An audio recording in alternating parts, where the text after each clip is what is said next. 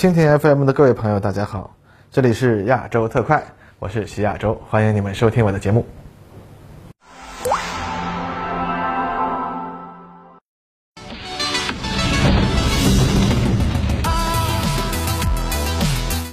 各位朋友，大家好，欢迎收看亚洲特快。本期节目啊，咱们来说说最近刚刚发行的游戏《喋血复仇》。哎，《喋血复仇》啊是一个全新的游戏，但是它的制作组呢是之前流行游戏《求生之路》系列的制作组。因为啊，老东家阀门公司坚决不肯数三，所以才另起炉灶做了一个全新独立 IP 嘛。那么经过这几天的战斗啊，猎社长刚刚在新手难度下刚刚打完了剧情战役。那么从游戏本身的感觉来说呢，《喋血复仇》的很多基本元素让人联想起《求生之路二》后期的这种 RPG 服务器，也就是在游戏过程中啊可以获得各种加成的卡牌来提升玩家各方面的数值，然后呢又加入了类似吃鸡的战场上捡武器啊、碰运气、捡配件的机制。再加上更具电影感叙事的这个过场动画、CG 表演和关卡设计，最后呢就形成了这个精神续作。应该说，它已经具备了《求生之路》系列之前成功的各种要素，又加入了广受玩家欢迎的后期 MOD 和私服的元素。如果能够进一步开放创意工坊，增加更多的地图、玩家自制地图、武器、卡牌、人物的话，那么这个游戏完全可能在《求生之路》的基础上更进一步，它也说不定。那么《喋血复仇》的战役剧情过程也是颇有乐趣的。随着玩家逐步靠近丧尸寄生虫爆发的核心地区，那么场景也越来越黑暗、怪异、恐怖，各种丧尸和怪物题材游戏影视中的桥段也是层出不穷。那么到了游戏最后阶段的难民营、万人坑的场景啊，那种地狱般的景象颇具冲击力。当然了，呃，也有要吐槽的地方，那就是最终 BOSS 的设定啊略显老套，几个人啊凭着手里的轻武器消灭巨型触手怪啊，其实也挺不合理的。那游戏里的枪械呢，也算是一个亮点。其实当初的《求生之路》里面的枪械模型和音效就做得很不错，第一人称视角下操作枪械的动作也很带感。那，《喋血复仇》呢进一步加强了这一点，对于军迷来说也算是一个卖点。那不过呢，这些都不是我们本期话题的重点啊。那么。大家可以去玩一玩这个游戏，或者云一云啊，感受一下在丧尸群中用自动武器杀出一条血路的爽快感。那至于说游戏里面出现的寄生虫感染导致生物变异的诡异景象啊，基本上也谈不上什么科学依据啦。反正啊，就是给你提供无数奇形怪状的靶标而已。这里我想说的是游戏里提到的阴谋论。哎，在游戏进行中啊，你可以听到游戏里几位红脖子人物就开始吐槽。哎，其中很有美国特点的就是关于政府阴谋论的吐槽。有人说啊，丧尸危机是因为五 G 信号塔导致的；有人说啊，一九六八年就发生过类似的丧尸危机，只不过美国政府给压制住了；有人说呢，丧尸是由外星蜥蜴人控制的深层国家故意放出的。哎，虽然这只是游戏里插科打诨的桥段。但列车长倒是有兴趣给大家说说这些话题，哎，就说说这些阴谋论故事背后的现实吧。啊，毕竟长盘台中学某风纪委员同学曾经说过啊，众所周知，所有的都市传说都是真的啊。美国嘛，大家都知道自由嘛，啊，所以啊，美国人相信的奇奇怪怪的东西，可能要远超出一般人的想象力。据商业记者网站的一个统计，美国有百分之二十八的人相信有某种秘密的精英组织正在谋划通过秘密阴谋的方式统治全世界。这类组织包括且不限于。共济会、光明会、骷髅党、犹太阴谋集团，哈，名字不同，但其实呢都是一回事儿。同时啊，有百分之四的美国人相信这个秘密组织的幕后黑手是一群会变形的外星蜥蜴人。所以啊，不用说，蜥蜴人控制下的共济会肯定是全世界传播最广泛的阴谋论了。但是呢，这个阴谋论故事的背后啊，确实有其真实的部分，那就是美国的深层国家传统。美国商业内幕网站二零二零年发表了一篇文章，盘点了美国当时流行的三十六个阴谋论传言。第一名是肯尼迪遇刺案的各种阴谋论，第二名是关于五十一区的外星人，而第三名呢，啊就很有当代特点了，在网络上它有一个特定的名字叫做匿名者 Q 啊，和前面两名的传言一样，这也是一类阴谋论的传统称啊。它的这个名字起源是四 c 论坛上一个用户啊叫匿名者 Q 啊，简单点说啊，匿名者 Q 的所有谣言。总结起来都是一句话：特朗普正在对抗着深层国家啊，一群恋童癖和食人族组成的精英秘密社团。哎，其实追溯上去，特朗普呢不是第一个说这个问题的美国总统。仅历任美国总统的讲话中，我们就能看到深层国家的这个蛛丝马迹。老罗斯福就曾经在公开演说时说过，美国存在着看不见的政府，称美国的两党啊都已经成为腐朽利益集团的工具。而艾森豪威尔呢，更是提出了我们今天常说的“军工复合体”这个名词儿，而被暗杀的约翰肯尼迪则说出了我们正处在一个整体和无情的全球化阴谋下啊，然后肯尼迪就不明不白死了啊，这事儿就告诉大家，美国的深层国家那是真惹不起的。到了我们熟悉的唐纳德特朗普大统领啊，那更是直接把深层国家这个词儿直接给说了出来。其实深层国家这东西吧，对于我们中国人民来说很容易理解，毕竟我们的中学教科书里面就已经告诉我们了，美国两党呀都不过是垄断统治阶级、统治国家、麻痹人民的工具。但奈何美国要讲民选政府由人民的那一套玩意儿，那结果呢？那结果可不就只能把这套简单浅显明白的道理给说成了神神叨叨这一套了吗？实际上，今天深层国家的概念已经广泛被学术界引用，并用于描述美国政府部门、金融、工业界以及国家安全和执法机构的各种秘密政治和军事活动。那么，所以啊，其实美国最大的阴谋论，它恰恰不是阴谋论，而是某种现实的变形映射。这算不算是阴谋论的最大讽刺呢？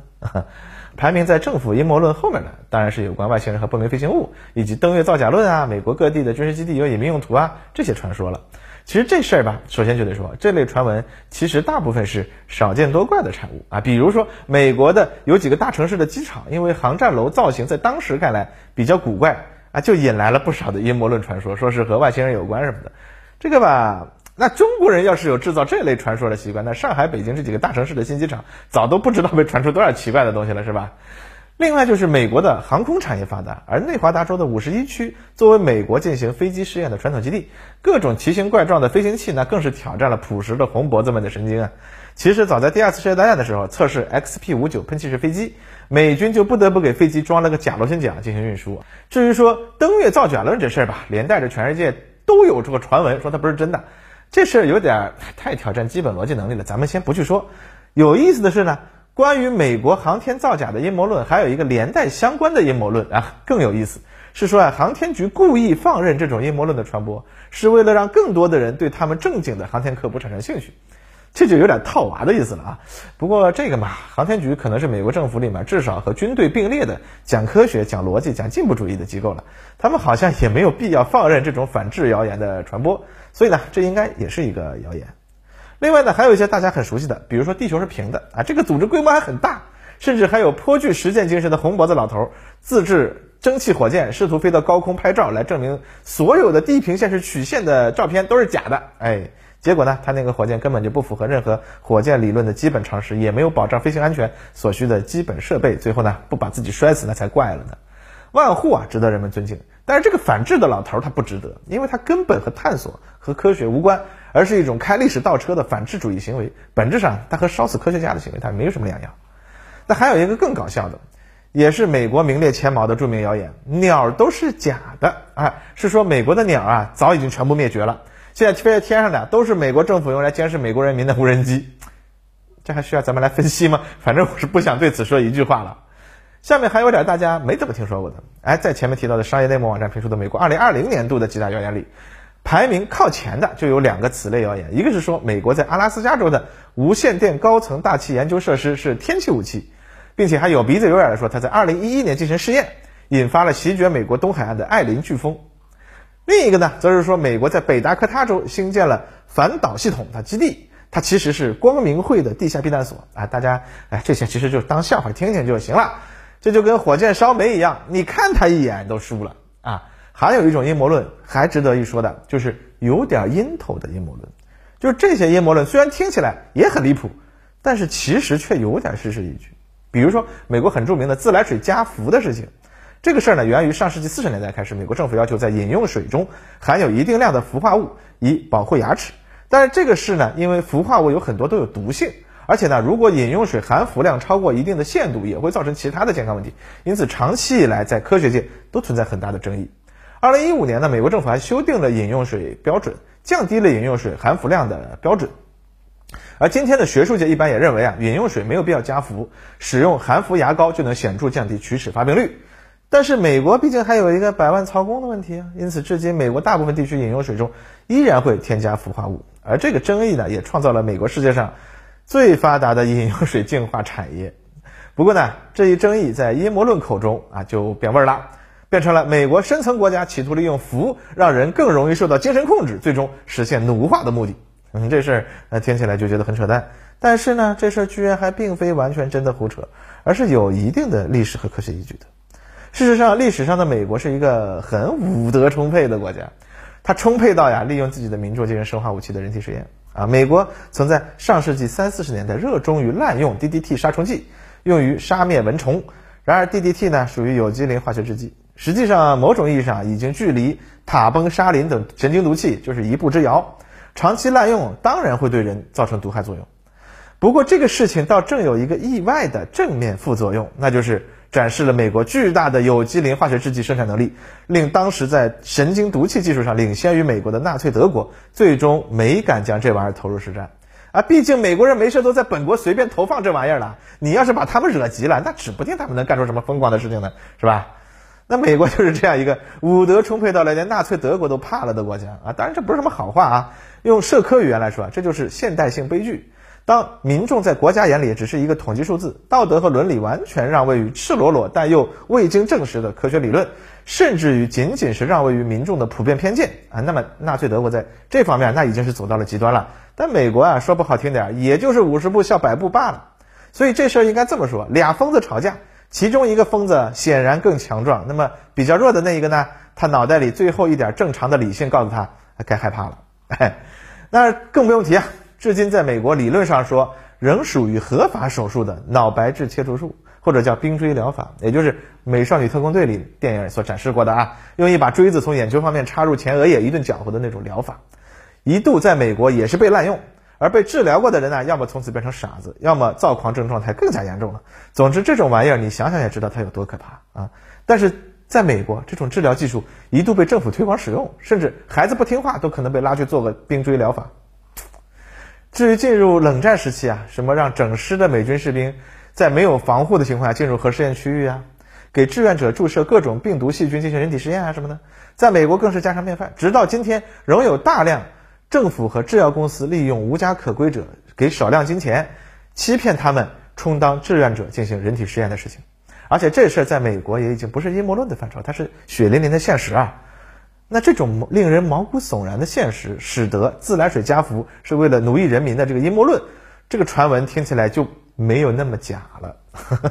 而同样与之类似的，由于北美上空飞机活动非常密集，红脖子们。另一种常见的谣阴谋论谣言是说，天上的飞机留下的尾迹都是在喷洒化学药物，目的啊也是要让人变傻啊，方便生存国家的奴役。但这事儿吧，它居然也有现实依据。嗯，上世纪五十年代，美国在进行 VX 化学武器实验的时候，因为风向问题导致空中喷洒的化学武器喷洒到了牧区草场，结果大量的羊群因为吃了沾染化学武器液滴的草而集体死亡。更不用提后来在越南广为人知的成绩了。啊，因此呢，这也是一个并非完全没有依据的阴谋论流言。总之，美国的这个阴谋论谣言满天飞，它已经是一个客观现实了。而且进入网络时代以后啊，有些美国的对手也注意到，这呀似乎是美国在舆论战中的一个弱点。因此，他们开始大量制造谣言，甚至是利用美国媒体喜欢爆料啊，借未经证实的信息源啊，不愿透露身份的官员啊来泄密啊，以影响舆论的特点。对这些爆料的信息进行二次加工，使之更加耸人听闻，成为更加犀利的刀枪啊，去攻击美国。嘿，这其实和当年美国炮制苏联笑话一样，是一种利用对手已经存在的弱点进行的舆论战了。所以，其实从根源上来说啊，历史上认为美国容易流行起这种阴谋论流言的根本问题，一个是在于美国根本性的体制问题，也就是事实上它确实存在深层国家，导致美国民众对政府存在着根深蒂固的不信任。另一个则是美国的教育问题了啊！众所周知啊，美国有着世界上最强大的教育系统，但是这个教育系统却不是一个面向所有美国民众的系统。美国不同地区的公立教育水平存在着巨大的差异，这导致很大一部分美国民众在他们的十二年义务教育中没有真正受到逻辑训练，没有真正建立起科学的世界观和方法论。而即使是美国的精英阶层，在过去的三十年中，也因为美国事实上成为世界上的唯一强权，失去了对世界上其他国家客观认识的能力。啊，仅举一个例子，当年美国可以培养出大批擅长通过苏联官方宣传的蛛丝马迹，推测苏联高层政治斗争形势的克里姆林宫学专家，但到了今天，美国居然没几个人能真正搞清楚中国的社会和中国的政治是如何运转的，甚至没有客观的认识中国的能力。其大量关于中国的政治、经济、军事和社会的论文，简直可以说是用荒谬可笑来形容。这是因为中国比苏联更不容易让人理解吗？显然不是，因为今天中国的开放程度那是有目共睹的，怎么可能比苏联更密不透风呢？问题其实在于美国自身，美国在相当的一个时期里不需要理解中国，他们只需要施加压力，往往就能迫使中国在一些问题上做出让步。但现在形势不同了呀，美国需要深刻理解我们，才能和我们打交道了呀。但他们却已经失去了再培养一批当年克里姆林宫学专家那样的能够理解中国人的人的能力了。其实，国际政治学是一个高度复杂的事情，需要巨大的阅读量，长期的跟踪相关国家的政治的蛛丝马迹，搞清相关国家政治人物错综复杂的关系网，理解相关国家最高决策层的思维逻辑。这些呢，都远超过了一般民众愿意理解的程度，所以对于大部分民众来说，这些需要投入巨大的学习成本的东西，对于他们的生活呢，又没有任何的帮助，仅能作为一种娱乐存在。那么这个时候，媒体呢，它就可以选择两个策略，一个是将高深复杂的政治问题经过高度的简化，并加入一些娱乐性的梗啊，使之稍微具有一点娱乐性，以便于理解啊，这还是比较良心的，多少有点以己招招，使人招招的意思啊。那我们也一直呃在以此为目标做工作吧。另一个呢，就是直接都是火箭烧煤式的谣言了，但求吸引眼球啊，以己昏昏，使人昭昭，这是当今大部分不负责任的媒体热衷于做的事情。因为这事儿啊，它真的有利可图。在当今这个信息爆炸的年代，这种以己昏昏，使人昭昭的东西啊，往往能够以劣币驱逐良币的方式获得更多的注意力。哎，事实上，即使是列车长在写作此文的时候啊，也被匿名者 Q 那些层出不穷、充满想象力的留言逗得是满地打滚。毕竟啊，某政治人物和另一个政治团体进行幕后交易啊，最后达成某一结果，这样的真实故事，和某政治人物家族拥有一个满是未成年娈童的岛屿，或者美国高层政治精英都是吸血鬼或者食人族，那一比，显然是后者更具有娱乐效果嘛。所以啊，不管是中国大城市出租车司机的政治笑话，还是美国四衬上的匿名者 Q，本质上都是这种劣币驱逐良币中的那个最大劣币。这种东西对于教育被政治运动打断的一代人，或者本身义务教育内容就很成问题的美国人，这杀伤力又加倍呀。那么这个现象已经客观存在了。事实上呢，在每个当代国家都因为不同的人存在着在这场舆论斗争中的软肋，因此呢，这就和黑客对抗一样，进攻的效率远高于防御。因此，今天对于各国来说，网络上的舆论对抗形式远比一般人想象的更加的复杂和严峻。其实吧，我们作为普通人，看看这些充满想象力的谣言，呃，也不失为一种消遣。但千万要加强警惕，所有违反直觉、直接诉诸于感情的奇怪新闻，十有八九它背后那都不简单。尤其是那种九句真话里夹一句假话的，甚至全是实话，只是编排的方式有些讲究的东西，大家就更要小心了。在网络时代，维持一颗平常心，加强学习，以科学理性的态度去应对问题，确实很难。也可能没意思，但它呀，可能是你具备参与相关讨论的基本前提。尤其是对于我们强调了几十年的学好数理化、走遍天下都不怕的国人来说，千万不要看不起文科。实际上，对于大部分人来说，真正明白一点文科的真正常识，或许更加有用，让你更不容易被忽悠。嗯，那好了，今天啊，咱们的节目就到这里，咱们下回再见吧。